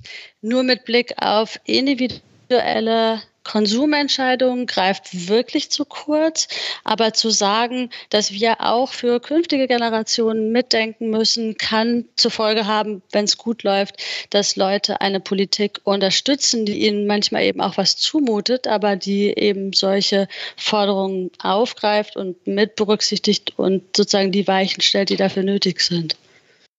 Da muss ich auch an ein häufig gebrachtes Argument aus der politischen Debatte denken, in der eben auch, ja, vielleicht eher von liberaler oder konservativer Seite, aber es gibt es auch in einer, in einer extrem linken Variante, ähm, kritisiert wird, eben Politik wäre irgendwie das Gegenstück zum Moralismus oder zur Moral. Also es gäbe einerseits äh, die Sphäre der der administrativen Sachfragen und es gäbe andererseits die Moral, aber das ist eher was irgendwie Privatmeinung oder irgendwie was, was man irgendwie da extern heranträgt und mit irgendwelchen frommen Wünschen dann äh, ähm, die, die, die, die Tatsachen konfrontiert, aber letzten Endes wären das eher apolitische Kategorien sozusagen. Das Gegenargument wäre ja eher sowas zu sagen wie, dass Politik eigentlich immer, auch in, in seiner technokratischen Ausgestaltung, normativ orientiert ist und dass sozusagen es schon eine, eine moralische Grammatik eben auch in der äh, Politik gibt, eine, eine, eine Grundstruktur. Ähm, würden Sie da zustimmen und äh, oder lässt sich das noch irgendwie, irgendwie verfeinern, diese, diese Beschreibung? Ich will es vielleicht einfach mal ein Beispiel deutlich machen. Also ähm, ich, ich glaube zum Beispiel, dass ähm, eine sehr signifikante Reduktion des Fleischkonsums tatsächlich ein ziemlich wesentlicher Beitrag zur Generationengerechtigkeit wäre, weil der Fleischkonsum einfach so auf, auf viele verschiedene Dimensionen Einfluss nimmt, also Wasser, ähm, Nitratbelastung, äh, Klimawandel natürlich, ähm, die äh, für künftige Generationen relevant ist. Und das ist irgendwie so eine typisch individualethische Frage. Also wir alle sollten unseren Fleischkonsum reduzieren, aber gleichzeitig ist es wahrscheinlich sehr viel sinnvoller, ähm, zumindest dazu flankierend auch politische Weichen ganz anders zu stellen, ähm, die ähm, Fleischproduktion ganz anders zu gestalten ähm, und äh, die Rahmenbedingungen einfach ganz anders zu setzen. Äh, oder in öffentlichen Kantinen äh, kein Fleisch zu servieren oder zumindest an einem Tag der Woche das nicht zu tun. Ähm, und das sind dann aber auch sozusagen Vorschläge, für die politische Parteien, wie die Grünen zum Beispiel damals beim Veggie Day abgestraft worden sind und vielleicht heute gar nicht mehr unbedingt abgestraft würden. Das müsste man dann, sehen.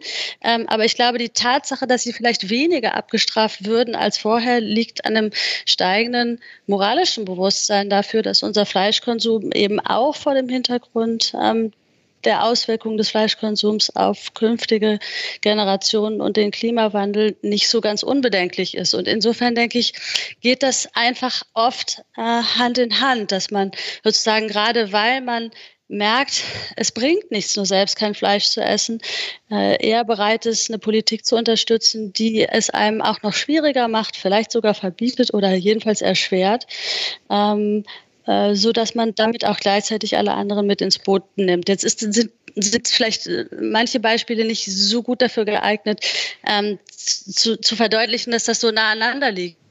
Aber ich denke, es macht vielleicht ganz gut deutlich, dass man sozusagen diese, diesen kategorischen Unterschied meines Erachtens so nicht ziehen kann und vielleicht auch nicht sollte, weil ich glaube, dass solche Appelle für ähm, also dass sozusagen ein moralisches Bewusstsein manchmal für eine Unterstützung von, von bestimmten gesellschaftspolitischen Änderungen auch wichtig ist. Ähm, für mich hängt da so ein bisschen die Frage an und ich glaube, da verlässt man natürlich irgendwie das Gebiet des Ethischen. Gleichzeitig ähm, habe ich auch das Gefühl, das kann man irgendwie nicht trennen. Ähm, äh, die Frage drin steckt, wie können sich quasi, also wie kann, können überhaupt politische Entscheidungen getroffen werden? Jetzt ähm, haben Sie zum Beispiel das auf die Wahlentscheidung ähm, ähm, bezogen und auf Parteien, die eben dann bestimmte, bestimmte Forderungen umsetzen, allgemein verbindlich eben für jeweils in, bis heute nationale Gesellschaften. Ähm, jetzt kann man ja genauso gut sagen, okay, dieses Parteiensystem, das ist sowieso völlig im Wandel. Es hat auch einen Grund, warum immer mehr Leute ähm, überhaupt gar nicht zur Wahl gehen. Und das muss nicht nur ähm, quasi eine antipolitische Haltung sein, eine Enttäuschung, sondern es kann auch tatsächlich eine politische Haltung sein, zu sagen, ähm, ich habe ähm, äh, so, so oft gewählt und es hat sich nichts getan. Ähm, ich bin sozusagen so politisch, dass ich dieses, dieses System nicht mehr unterstütze. Und ähm, äh, man hat ja viele Diskussionen auch in der Politikwissenschaft, die tatsächlich sich fragt, okay, wo sind neue Formen ähm, eben des Politischen, sodass ähm, gar nicht nur die Frage besteht, okay, was, was könnte sozusagen die, die, also in der Entscheidungstheorie gibt es ja irgendwie die Unter, äh, Unterscheidung bei, bei Herbert A. Simon zum Beispiel, der sich einmal von so einer Substan substanziellen Rationalität, die zum Beispiel genau diese Aussage wäre, okay, wenn wir den der Wissenschaft glauben und es gibt gute Gründe dazu glauben, dann muss der Fleischkonsum so und so viel Prozent runter, damit man überhaupt irgendwas tun kann.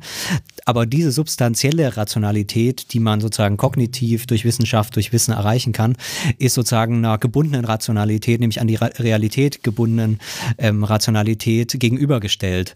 Und diese Rationalität sieht ganz anders aus, nämlich die fragt sich, okay, wie kann man überhaupt für ein Gemeinwesen allgemein verbindliche Entscheidungen dieser Art stellen? Und jetzt kann man, wie gesagt, empirisch zu einem Ergebnis kommen, mit dem Parteiensystem und diesem Wirtschaftssystem funktioniert es überhaupt gar nicht. Ähm, so, das ist jetzt so eine lange Herleitung. Wie gesagt, ich glaube, dass man da natürlich irgendwie das Gebiet, äh, das Gebiet des Ethischen auch verlässt. Ähm, aber in welcher, in welcher, ähm, ja, in welchem Verhältnis stehen vielleicht genau diese Frage der überhaupt der Umsetzbarkeit solcher Entscheidungen ähm, zu den, zu den Entscheidungen selbst? Ja, also ich meine, das ist natürlich dann selbst auch wieder eine, eine wichtige ähm, Debatte darüber, ob zum Beispiel die Machbarkeit bestimmter Vorschläge oder inwiefern eigentlich der Verweis auf die fehlende Machbarkeit bestimmter Vorschläge diese Vorschläge selbst schon konterkariert oder bestimmter Zielsetzung. Also bleiben wir nochmal bei der Klimadebatte. Die Einhaltung des 1,5 Grad Ziels, ist die überhaupt noch machbar? Ähm, und ich glaube, dass man da tatsächlich auch wieder philosophische Überlegung ganz gut gebrauchen kann, einfach konzeptioneller Art. Ähm, also das Konzept der Machbarkeit zum Beispiel ähm, muss genauer analysiert werden oder wird auch genauer analysiert in der politischen Philosophie oder Theorie, ähm, so dass man sagen kann, gemeint ist damit zum Beispiel manchmal, dass die Kosten zu hoch sind. das wiederum können aber ökonomische und moralische Kosten sein. Nicht machbar kann auch heißen, dazu wird es höchstwahrscheinlich nicht kommen. Ähm, also man sagt dann, die Einhaltung des 1,5 Grad Ziels ist unrealistisch oder man könnte auch damit meinen, mit nicht machbar, das ist nicht möglich. Da muss man aber fragen, inwiefern nicht möglich? Ist das technologisch nicht möglich, institutionell nicht möglich, motivational nicht möglich?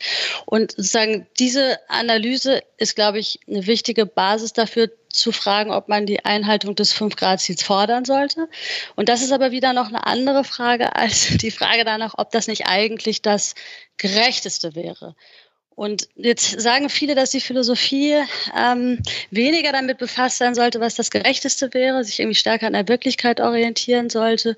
Und das ist so eine Kritik, die sich in diesen Debatten um ideale und nicht ideale Theorie widerspiegelt. Und ich selbst glaube, dass gegen die Angabe so eines irgendwie im weitesten Sinne moralischen Kompasses äh, wenig spricht, in den meisten Fällen.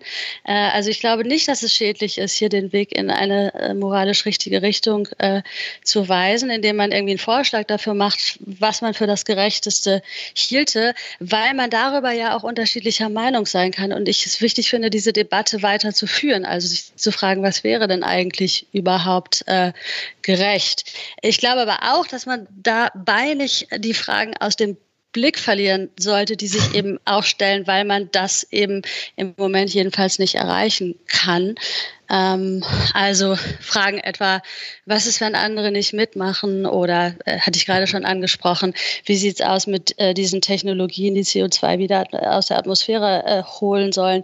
Die sind ja schon eingebaut in die überhaupt noch Erreichbarkeit des 1,5 Grad Ziels, aber ist das eigentlich ähm, äh, überhaupt äh, zu rechtfertigen? Ist das nicht viel zu riskant? Oder Klimamigration, welche Pflichten ergeben sich aus unseren vorherigen Fehlern, äh, eben daraus, dass wir eben gerade unsere Pflichten nicht eingehalten gehalten haben. Und insofern würde ich denken, sozusagen auf der Ebene der nicht idealen Theorie gibt es viele ganz wichtige Fragen, aber es ist trotzdem äh, noch wichtig, sozusagen sich darüber zu verständigen, was denn eigentlich das Ziel wäre. Ähm, einfach, wie gesagt, weil es darum ja auch berechtigterweise äh, unterschiedliche äh, Auffassungen geben kann. Ähm, in dem Zusammenhang, und das zieht sich, glaube ich, schon länger durch, stellt sich ja die Frage, ähm, dieser, genau dieser Angaben, was ist zum Beispiel ähm, gerecht, aber auch diese Frage, okay, was ist machbar, was ist nicht machbar, ähm, äh, die quasi von der Philosophie selbst nicht entschieden erstmal werden kann, sondern ähm, äh, da angewiesen ist quasi auf die Leistungen anderer ähm, Disziplinen. Ähm, wir hatten das ja. am Anfang auch schon gesagt, ja, man muss natürlich, um bestimmte ähm, Abwägungen machen zu, oder, oder bestimmte Überlegungen anstellen zu können, philosophisch, natürlich auch zum Beispiel ja erstmal akzeptieren, dass ähm, die Klimawissenschaftler eben recht haben. Das ist so. Und wenn mhm. wir das machen wollen, dann, dann, dann ist das. Ähm, das heißt, ähm, und das hat sich ähm, ja auch durch Ihr Buch gezogen und äh, ich finde das erstmal sehr sympathisch, ähm, dass es sozusagen dann nicht diese, diesen Versuch gibt, ähm, sozusagen das ganz eigene irgendwie erstmal ganz stark zu machen in der Abwertung der anderen Disziplinen, sondern tatsächlich eher so eine Zusammenarbeit zu suchen und sich zu fragen, was, was sind die Leistungen, die ich von anderen Disziplinen auch brauche und äh, um, um selber zu Aussagen zu kommen. Ist das was, was im Fach auch diskutiert wird? Ist das vielleicht auch Ihre, Ihre Konzeption darauf, aufzuge ähm, darauf einzugehen und was bedeutet das für das Verhältnis von verschiedenen Fächern? Ja, also doch, äh, in jedem Fall. Also ich, ich selbst ähm, habe äh, vor allem versucht, irgendwie die empirischen Zusammenhänge ähm, für, für die äh, Klimaethik zu verstehen und das ist irgendwie auch schwer genug, da sozusagen entsprechend tief in die Klimawissenschaft einzutauchen.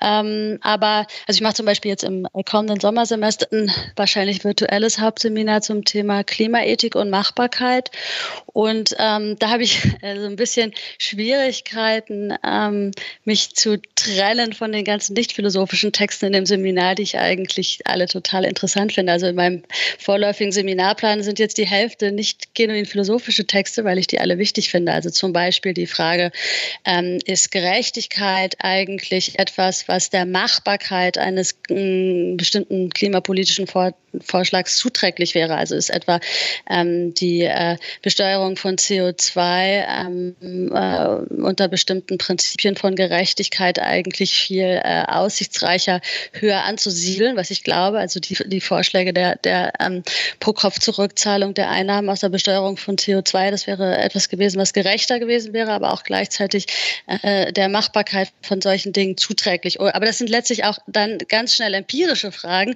Und ich finde im Moment diese empirischen Fragen einfach wahnsinnig interessant äh, und äh, genau, macht da gerade sozusagen einen Mix aus philosophischen und empirischen Fragen. Vielleicht.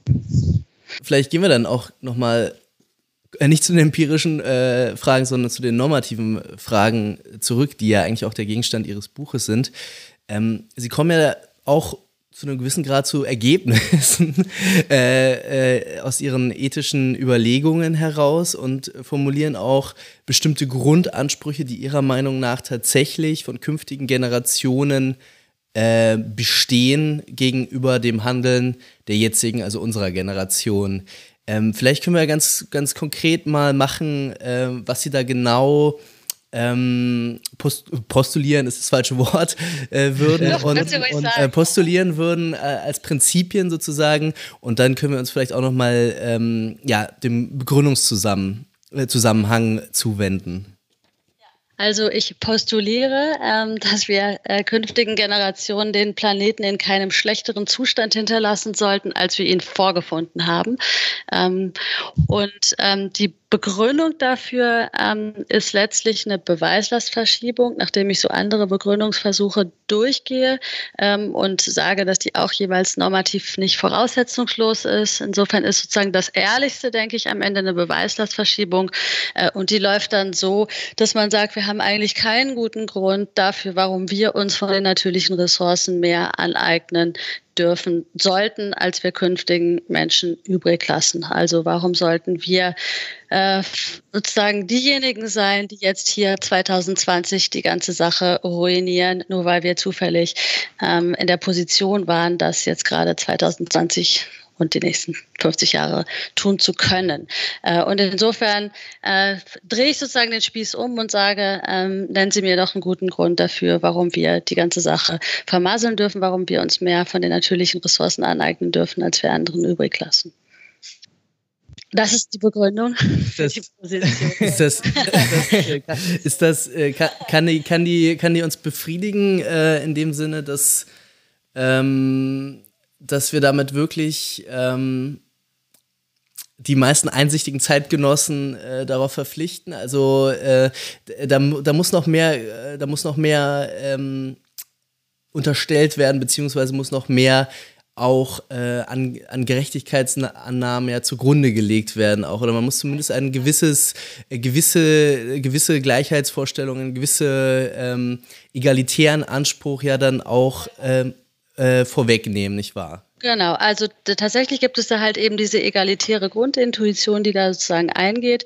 Ich kann es jetzt vielleicht auch noch mal sozusagen anders probieren. Vielleicht sind dann sozusagen manche von den Hörerinnen und Hörern noch mehr dabei. Also äh, man könnte zum Beispiel auch sagen, ähm, wenn Sie irgendwann mal ähm, die Vertragstheorie à la John Rawls einleuchtend fanden, also dass man etwa hinter dem Schleier des Nichtwissens ähm, sich überlegt, ähm, wie richtet man denn die Gesellschaft ein, ähm, so dass man, wenn man sich irgendwo da wiederfindet, damit auch irgendwie gut leben kann. Äh, und seine Antwort ist eben bekanntermaßen so, dass die Schlechtestgestellten dabei ähm, äh, noch möglichst gut dastehen. Und dann könnte man halt sagen, wie dicht soll denn dieser Schleier des Nichtwissens sein? Sollen wir nur nicht wissen, ähm, ob wir sozusagen aus armen oder reichen äh, oder bildungsfernen oder nicht Familien kommen? Äh, oder sollen wir vielleicht auch noch Leuten ähm, die Informationen darüber vorenthalten, in welche Generation sie geboren werden und sollen uns sozusagen diese Übereinkunft hinter dem Schleier des Nichtwissens als eine vorstellen, äh, wo wir halt eben Vertreter unterschiedlicher Generationen dabei haben. Und wenn sie sozusagen dieses Rawlsche Gedankenexperiment in anderen Hinsichten schon mitgenommen hat, dann sind sie vielleicht bereit, sozusagen auch hier zu sagen, naja gut, eigentlich ähm, ist es doch genauso willkürlich vom moralischen Standpunkt aus, in welcher Generation wir geboren sind, wie in welche Familie Familie wir äh, hineingeboren sind. Und dann würde man sagen, dann würde man doch wahrscheinlich im Schleier des Nichtwissens die Welt so einrichten, dass man nicht plötzlich in einer späteren Generation vor einem Berg von Atommüll steht und äh, gar nicht weiß, womit man es zu tun hat und äh, dann erhebliche genetische Defekte an seine Kinder weitervererbt. Also eine Option, andere Option wäre, Sie sind vielleicht ähm, Fan von, vom Libertarismus, haben äh, John Locke gelesen und fühlen sich sozusagen seiner Eigentumstheorie zugeneigt,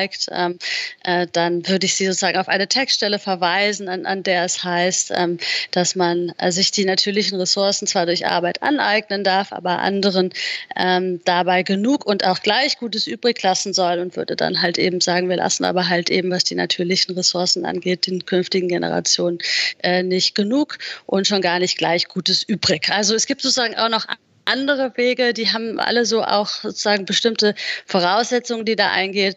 Und ich würde sagen, sozusagen das Ehrlichste ist diese Beweislastverschiebung, aber alles andere ist vielleicht auch vielversprechend, je nachdem, welche Ausgangsintuitionen und welche philosophischen Neigungen man da so hat. Also Sie sagen ja auch, ähm, dass es einen Anspruch darauf gibt, ein basal gutes Leben zu führen. Da wäre natürlich gleich die naheliegende Frage, was ist ein basal gutes Leben? Vielleicht können wir das auch noch kurz äh, skizzieren. Genau, also wir hatten ja schon vor, vor, vor einer Weile sozusagen über Hilfspflichten versus Gerechtigkeit gesprochen und ich hatte gesagt, äh, vielleicht soll man sich zunächst mal auch um diesen Überforderungseinwand äh, so ein bisschen, um dem zu begegnen, mal darauf konzentrieren, dass wir sozusagen äh, hier bestimmte Gerechtigkeitspflichten uns angucken oder Nichtschädigungspflichten. Ähm, ich ich habe aber sozusagen selbst hier durchaus auch noch die Hilfspflichten mit äh, ins Boot geholt ähm, und setze die sozusagen äh, an die Seite ähm, dieser Forderung, äh, den Planeten in keinem schlechteren Zustand zu hinterlassen, als wir ihn selbst übernommen haben und sage, wenn, wenn es sozusagen ganz schlimm steht, absehbar um künftige Generationen. Dann, und wir können etwas tun, dann sollten wir das tun. Und zwar auch dann, wenn wir dieses Es steht schlimm nicht selbst verursacht haben. Ähm, also vielleicht nochmal zurück zu dem Erdbeben. Wenn wir jetzt irgendwie antizipieren könnten, dass da in 100 Jahren ein Erdbeben kommt ähm, und wir könnten irgendwie dafür sorgen, dass künftige Generationen da nicht so schlecht äh, dastehen. Zum Beispiel eine bestimmte Gegend gar nicht erst zu besiedeln, in der dieses Erdbeben dann ausbrechen wird, absehbar in 100 Jahren, dann sollten wir es nicht tun. Aber ich hatte gerade schon gesagt, es ist äh, einigermaßen schwierig, Beispiele dafür zu finden, mhm. ähm, die irgendwie plausibel sind. Ähm, ich denke aber sozusagen der Sache nach sollte man nicht ganz vergessen, ähm, dass wenn wir äh, Hilfspflichten haben äh, gegenüber Menschen zum Beispiel auch ähm, auf der anderen Seite des Planeten, die heute äh, auf diesem Planeten mit uns leben, dass es äh, grundsätzlich auch Hilfspflichten geben könnte gegenüber Menschen, die einfach äh, in 100 Jahren machen, wo auch immer auf dieser Erde leben.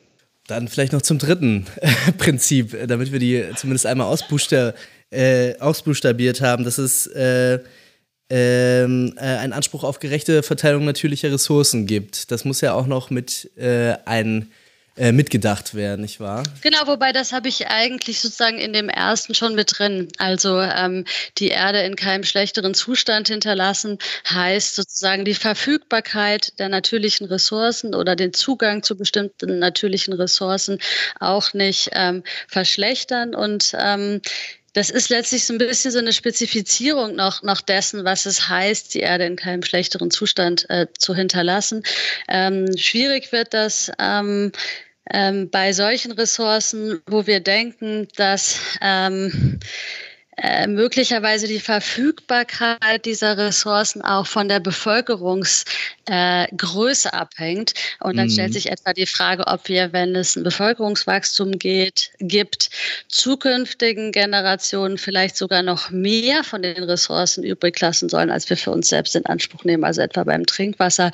Ähm, darauf Rücksicht nehmen, dass wir möglicherweise bei einem Bevölkerungswachstum auch noch einen steigenden äh, Bedarf an Trinkwasser haben. Also das ist sozusagen die schwierigste Stelle, das auch noch irgendwie ins Verhältnis zu setzen. Aber grundsätzlich ähm, würde ich sozusagen die Forderung, den Planeten in keinem schlechteren Zustand äh, zu hinterlassen, dann eben auch so ausbuchstabieren, dass sozusagen äh, die Verfügbarkeit von natürlichen Ressourcen für künftige Generationen immer noch genauso gut ist wie für uns diese Frage der, ähm, ja, der Größe zukünftiger Generationen, die, äh, der widmen sie ja auch sehr viele ähm, Überlegungen und ich finde die auch ganz entscheidend und ich bin auch dafür, dass wir die äh, nochmal gleich auseinandernehmen. Vorher wollte ich aber noch, worauf ich eigentlich auch ein wenig hinaus wollte, nochmal auf das Begründungsproblem kommen. Also Sie diskutieren ja ähm, im Prinzip auch, inwieweit sich diese moralischen Prinzipien eigentlich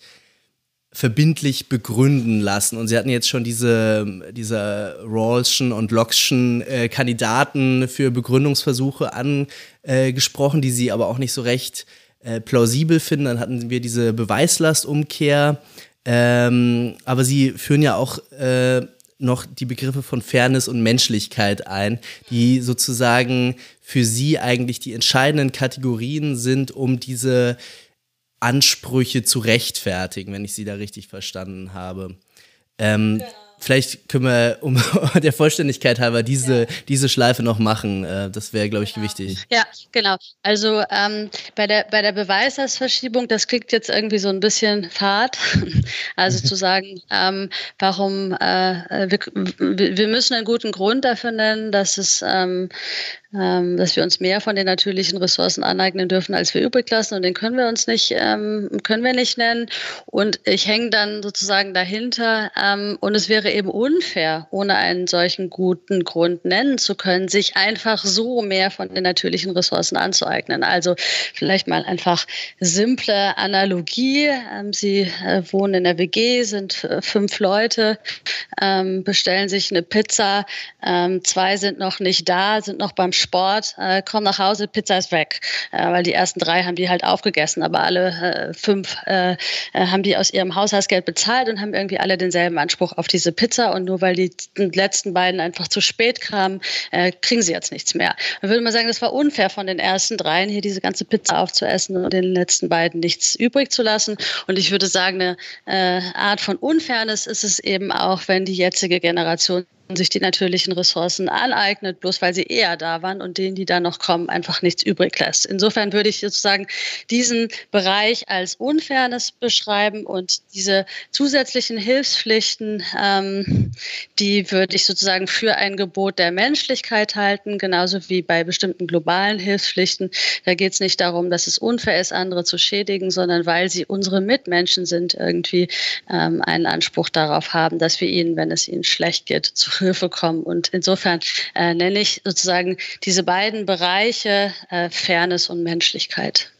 Da schließt sich für mich dann die Frage an, Sie schreiben dazu auch kurz etwas, dass Sie eigentlich gar nicht davon überzeugt sind, dass sich solche Ansprüche so rechtfertigen lassen, dass sie für jedermann ähm, selbstevident oder verpflichtend sind. Äh, also dass es sozusagen eine, eine, eine quasi verbindliche Letztbegründung ähm, dieser moralischen Imperative gibt, sondern dass eigentlich die Ethik nur leisten kann, die Leute dort abzuholen, wo sie stehen. So ähnlich schreiben sie das, glaube ich. Also äh, anzuschließen an schon vorhandene äh, moralische Überzeugungen, die dann äh, in Richtung äh, konkreter Pflichten ausbuchstabiert werden. Verstehe ich Sie da richtig? Genau, ja. Also ich glaube, man muss sozusagen da einfach ehrlich und vielleicht auch am Ende bescheiden bleiben, was man halt machen kann. Ähm, und da würde ich tatsächlich sagen, dass man in gewisser Weise darauf angewiesen ist, ähm, an bestimmte Grundüberzeugungen schon anzuknüpfen. Und äh, was man dann machen kann, ist, man kann sagen, naja, wenn du doch glaubst, dass es unfair wäre, dies zu tun, glaubst du dann nicht auch, dass es in, einem, äh, in diesem Falle ebenso äh, nicht gerechtfertigt wäre? Ähm, da gibt es doch sozusagen strukturelle Ähnlichkeiten, die moralisch ähm, so signifikant sind, dass diese Übertragung möglich ist. Also insofern würde ich äh, tatsächlich äh, sagen, man muss davon irgendetwas ausgehen, seines basale Intuition oder bestimmte ähm, Vorstellungen davon, wie ein gerechtes Zusammenleben eben aussieht. Und äh, genauso muss ich an diese Dinge auch anknüpfen anknüpfen, wenn ich versuche, dafür zu argumentieren, dass wir künftigen Generationen etwas schuldig sind. Jetzt ähm, haben wir schon diese Frage der Bevölkerungsgröße so ein paar Mal angesprochen ähm, oder die kam so ein bisschen. Ähm, auch dazu schreiben Sie was, ähm, ein Konzept, was sich da anschließt. Und ich habe das Gefühl, so ein bisschen populärer wird in letzter Zeit, ist die Frage des Antinatalismus. Ähm, ein ähm, ja, ähm, Wort, äh, was vielleicht äh, gar nicht so schön klingt erstmal und eigentlich auch nicht so eine schöne Sache bezeichnet, aber doch ein Gedanken, der erstmal ganz attraktiv attraktiv erscheinen kann, äh, nämlich zu sagen, okay, vielleicht ist das Problem auch einfach, dass es zu viele von uns gibt.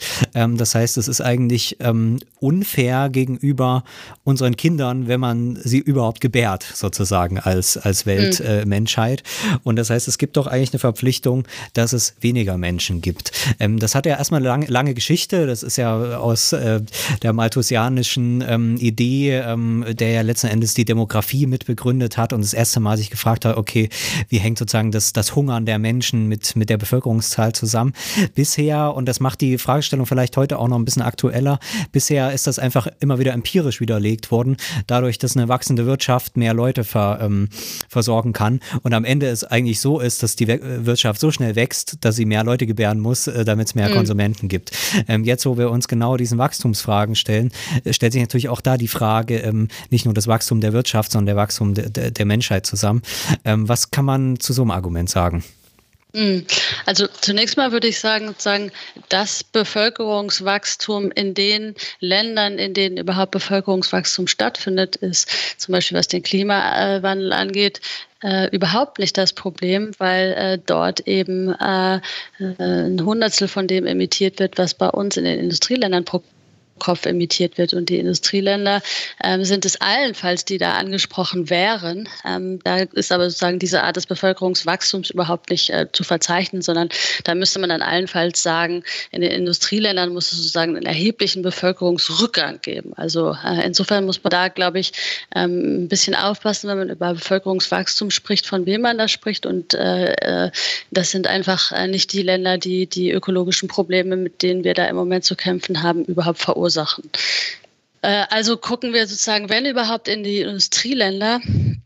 Und da würde ich denken, ähm, da das Interesse am, äh, am Kinderkriegen für die meisten, die sich das wünschen, eben ein sehr äh, zentrales Interesse ist, ähm, ist es eben sehr viel plausibler zu fordern, dass an anderen Stellen, bei denen keine so fundamentalen auf dem Interessen äh, auf dem Spiel stehen, äh, für einen Wandel einzutreten, ähm, um äh, etwa bedrohte Menschenleben zu retten. Also ich würde denken, dass halt im Gegensatz zu allen anderen Maßnahmen, die den Klimawandel ähm, aufhalten könnten, also zum Beispiel weitestgehend auf Autos zu verzichten, erneuerbare Energien zu verwenden, fleischarm zu leben, äh, Plastik zu vermeiden, recyceln und so weiter und so weiter. Äh, das, darauf könnten wir verzichten. Äh, und anders als da steht bei dem Verzicht auf das Kinderkriegen auch einfach äh, ein extrem grundlegendes Interesse auf dem Spiel, was eben gar nicht anders befriedigt werden kann als durch das Kinderkriegen selbst.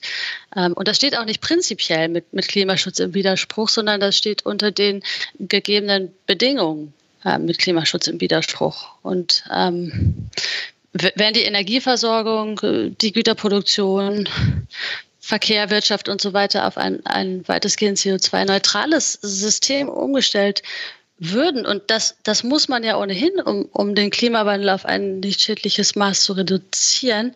Also wenn man das machen würde, dann wäre auch eine Fertilitätsrate, wie sie in den Industrieländern herrscht, überhaupt kein Problem mehr.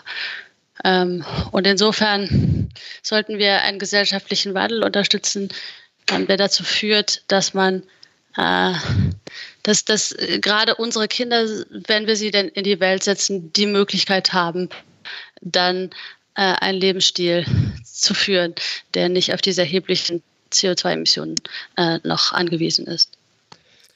Das war ja jetzt eigentlich fast ein, äh, ein empirischer Einwand gegen diesen, äh, diese Natalist, äh, antinatalistische Intuition. Man könnte ja aber trotzdem ähm, auf normativer Ebene per Gedankenexperiment bestimmte Szenarien durchspielen, in denen es tatsächlich geboten wäre, ähm, die Weltbevölkerung zu reduzieren. Also es ist insgesamt äh, sicherlich, glaube ich, auch empirisch geboten, sie nicht weiter anwachsen zu lassen. Ähm, aber es gibt ja ganz faszinierende Überlegungen da, eher aus diesen äh, konsequenzialistischen und utilitaristischen äh, Denkmodellen, wo es eben darum geht, okay, ist es eigentlich gut, ähm, wenn, wenn wir sozusagen als normatives Ziel ausgeben, das Glück äh, im Universum möglichst zu maximieren. Also mehr Glück ist besser, äh, weniger Schlechtes äh, ist, äh, ist besser.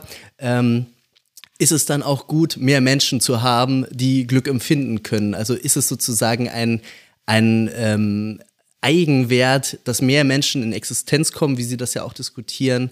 Oder ist es ähm, äh, vielleicht etwas, wo man tatsächlich auch eine, eine, eine Ausgleichsrechnung machen muss? Ja. Also Utilitaristen sind hier sozusagen, können, sind da, sind da sozusagen gespalten oder können in zwei Richtungen gehen. Entweder können Utilitaristen sagen, wenn ich mich jetzt hier heute extrem beschränke, also zum Beispiel auf Kinder verzichte, ähm, und das hat den Effekt, dass über Jahrzehnte, Jahrtausende auch nur mikromäßig Glückszuwächse zu verzeichnen sind, dann summieren die sich äh, und sorgen dafür, dass ich hier sozusagen vergleichsweise große Entbehrungen auf mich nehmen muss. Das ist sogar moralisch gefordert, um dieser aggregierten, aufsummierten, marginalen, aber doch sozusagen äh, aggregiert großen Glückszuwächse wegen.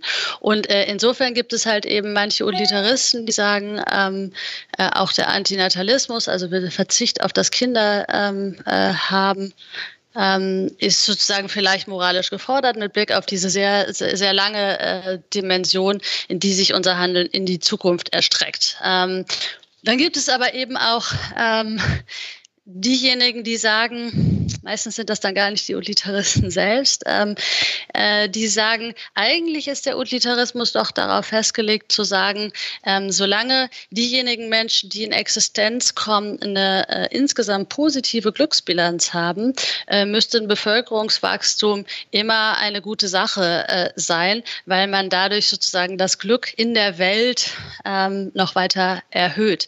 Also selbst wenn äh, es äh, ein ganz großes Bevölkerungswachstum geht und es den Leuten etwas schlechter geht als bei einem weniger großen Bevölkerungswachstum, dann kann, wenn das Bevölkerungswachstum nur groß genug ist, trotzdem der Weltzustand der bessere sein, weil das aufsummierte Glück äh, da insgesamt also mehr ist, muss man sich vorstellen, wie in so einem Glücksbehälter, da gießt man dann sozusagen viele, viele mhm. kleine Tropfen von den vielen Leuten rein und der Behälter ist trotzdem voller als der einer konkurrierenden Welt mit weniger Menschen, denen es aber individuell besser geht.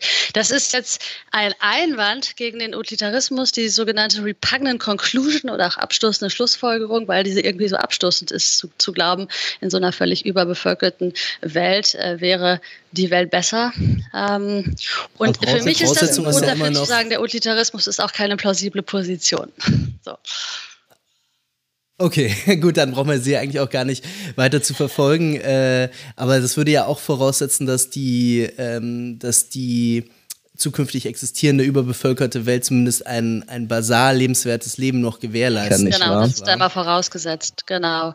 Ähm, aber da gibt es dann halt eben die Überlegung, dass man davon irgendwie auch ausgehen muss, wenn man davon ausgehen muss, dass jeder, der lieber lebt, als zu sterben, ähm, ein äh, Leben führt, was in, im irgendwie, äh, was die Differenz angeht, positiven Bereich liegt. Und wenn man davon ausgeht, dass sich diese ganzen Menschen alle nicht umbringen wollen würden, dann so die These hätten sie ein irgendwie äh, äh, im positiven Bereich sich unterm Strich bewegendes Leben und damit wäre dann sozusagen diese Geschichte mit der Aufsummierung dieses Wohlergehens ähm, tatsächlich eine, die ins Laufen kommt. Aber wie gesagt, das sind alles Probleme, die Utilitaristen haben und ähm, ich selbst ähm, glaube, dass das auch tatsächlich ein empfindlicher Einwand gegen den Utilitarismus ist, dass man so über diese Dinge nachdenkt äh, und daran irgendwie schon sieht, dass es nicht um die Aggregation von Wohlergehen in diesem unpersönlichen Sinne gehen kann. Ich würde trotzdem das Ganze noch ein bisschen weiter treiben, nicht nur aus utilitaristischer Sicht, sondern auch aus einer Pflichtenethik heraus. Ähm, Sie sagen ja, ich habe das jetzt äh, fälschlicherweise vermischt, Sie sagen ja auch, es ist zweifelhaft zu behaupten, dass es an sich ein Wert wäre, wenn ein Mensch in Existenz kommt. Das bedeutet also, dass etwas Schlechtes passiert, wenn er nicht geboren wird. Weil einem nicht geborenen Menschen kann man nichts Schlechtes tun im Prinzip. Das ist doch irgendwie eine Ihrer Aussagen. Das finde ich auch sehr plausibel. Ähm, trotzdem gibt, äh, geistern ja so, so immer so abstrakte Vorstellungen, so Großbegriffe herum, ähm, dass zum Beispiel die Leute irgendwie auch vom Überleben der Menschheit reden. Vor einigen Jahren ist, glaube ich, auch mal ein ethischer Text erschienen, der dezidiert argumentiert hat, ähm, dass, dass wir ein, ein genuines Interesse am Fortbestehen unserer Spezies haben. Nicht nur sozusagen gegenüber Individuen Pflichten haben, dass es denen gut geht, dass alle künftig geborenen Menschen ein würdiges, ein, ein äh, einigermaßen lebenswertes Leben haben können, sondern dass wir sogar daran interessiert sein müssen, dass die Menschheit selbst weiter besteht. Und an einer Stelle scheinen sie diese Intuition sogar zu teilen, äh, wo sie sagen, äh, wenn es um das Aussterben der Menschheit ginge, könnte, könnten sie sich vorstellen, dass es auch eine Art Geburtenpflicht gäbe. Ähm, ich weiß nicht, ob ich sie da falsch, äh, falsch wiedergebe, das kann sein. Aber ich finde das eine sehr interessante Frage eigentlich, die sich ja schon stellt, auch in Bezug auf die Zukunftsethik.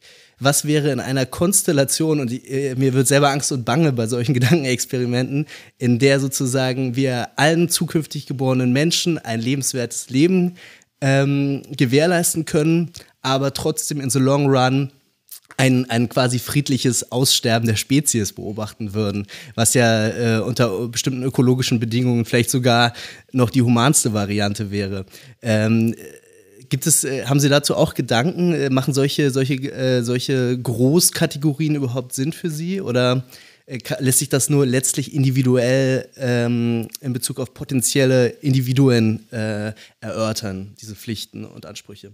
Also ich habe ja gerade schon gesagt, dass ich sozusagen so ein bisschen versuche, von diesem Bild wegzukommen, was eher sozusagen werttheoretische Positionen da haben. Also die sagen, es geht darum, sozusagen das Gute zu maximieren und dann fragt man sich sozusagen, was ist das Gute in der Welt und da stärker selber mit so pflichtenethischen Positionen sympathisiere. Ähm, und es ist aber so, dass sozusagen die, die äh, Pflichten Position, also wenn es gerade immer sozusagen um die Frage geht, was schulden wir anderen Personen, was schulden wir bestimmten Individuen, ähm, hier äh, sagen diese werttheoretischen Überlegungen, die Sie jetzt gerade genannt haben, also ist sozusagen der Fortbestand der Menschheit etwas Gutes, einfach gar nicht mit thematisieren kann, würde ich sogar sagen. Also das liegt irgendwie sozusagen außerhalb einer ähm, Ethik, die sich eher sozusagen mit gerichteten Pflichten beschäftigt, also mhm. beschäftigt. Und ähm, weil ich eher sozusagen selber ein Verständnis versuche zu entwickeln und mir das auch irgendwie näher liegt, ähm, was so in diese Richtung ähm, gerichtete Pflichten geht, ähm, finde ich es total schwer, ähm, diese für mich eigentlich nur Intuition, dass der Fortbestand der Menschheit selbst etwas Gutes ist, irgendwie theoretisch gut abzubilden. Ähm, ich glaube, es ist einfach erstmal nur dieses, so, so eine basale mhm. Intuition. Ähm, und wenn Sie jetzt auch noch fragen, sozusagen, was denke ich, wenn der Fortbestand der Menschheit jetzt auch noch kollidiert mit bestimmten bestimmten Pflichten, ähm, dann weiß ich ehrlich gesagt nicht, was ich dazu denke, mhm. weil das sozusagen eine, eine Kollision ist zwischen sozusagen einer, einer äh, Theorieentscheidung und dann irgendwie so einer relativ unbegründeten Intuition. Und ähm, das ist schwierig, das ähm, zueinander zu bringen.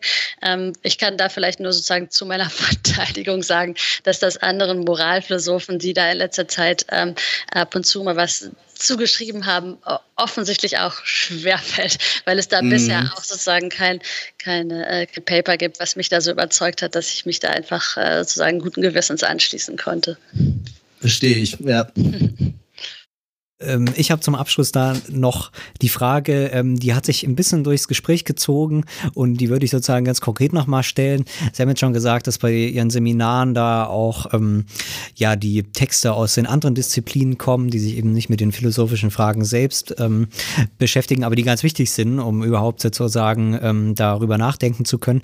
Wie ist denn ähm, nochmal ganz institutionell gefragt da die Zusammenarbeit in der Universität und der Wissenschaft überhaupt? Ähm, funktioniert das? Ist da vielleicht auch von anderen Disziplinen wiederum ähm, das Interesse da, die Philosophie zu lesen? Oder ist das alles sehr schwierig?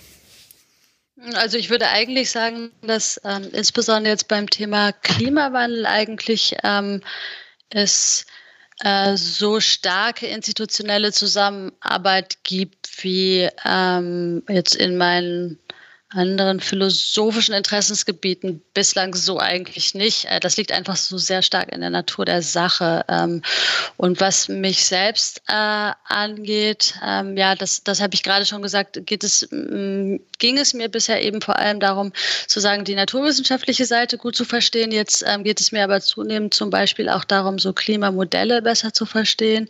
Äh, auch die ökonomischen Perspektiven darauf besser zu verstehen. Ähm, und ich versuche dann einfach Brücken zu bauen, meistens über Personen. Also ähm, ähm, indem ich jemanden vom MCC in mein Kolloquium einlade, der auch sozusagen einen ökonomischen Hintergrund hat oder ähm, äh, einfach Leute, die an ähnlichen Themen arbeiten, sozusagen persönlich zu treffen. Ähm, und äh, dafür ist mal mehr, mal weniger Zeit. Ähm, aber ähm, wenn, wenn, wenn ich diese Fragen habe, dann finde ich meistens Wege, auch irgendwie Personen zu sprechen oder sonst eben auch einfach Texte zu lesen, ähm, die mir diese Fragen ähm, vielleicht nicht beantworten, aber die dafür Hilfe sind. Mhm. Das ist auch meine Beobachtung, dass es genau in solchen Seminarkontexten sehr gut äh, funktioniert, dass man sich da gegenseitig einlädt.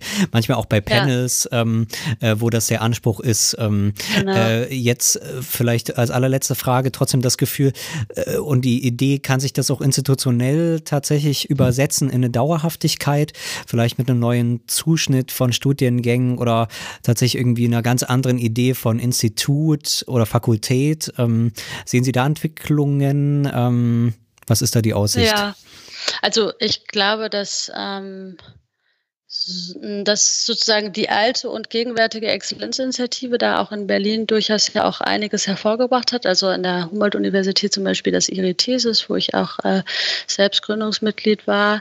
Ähm, äh, dann auch sozusagen andere ähm, Initiativen jetzt äh, noch, noch jüngerer Zeit. Also insofern, ich glaube, da gibt es eigentlich ähm, viele Optionen, die man jetzt hat, wenn man sich einbringen will. Ähm, es gibt auch jetzt schon Studiengänge, die da relativ interdisziplinär sind. Ähm, bei der Philosophie ist es, ist es so, ich bin also mal ein bisschen hin und her gerissen.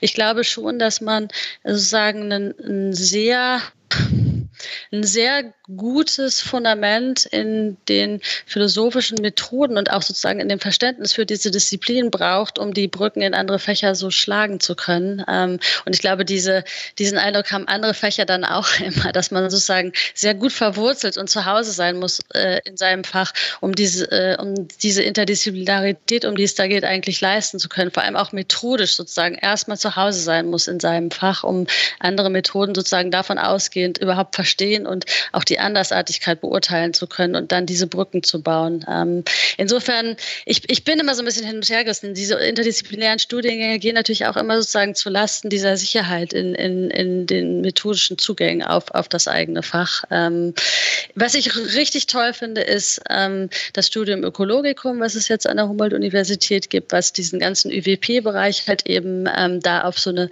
äh, Perspektive nochmal abklopft und äh, Sachen bündelt und überhaupt diese dieser ganze überfachliche Wahlpflichtbereich, das ist auch was, wovon ich halt einfach selbst total profitiere, weil dann Studierende in meinen Seminaren und äh, äh, auch in den Vorlesungen sitzen aus anderen Fächern, die dann halt irgendwie immer wieder diese Perspektive da reinbringen. Ähm, und genau, ich würde einfach hoffen, dass die umgekehrt dann eben auch von diesen jeweiligen philosophischen Seminaren profitieren.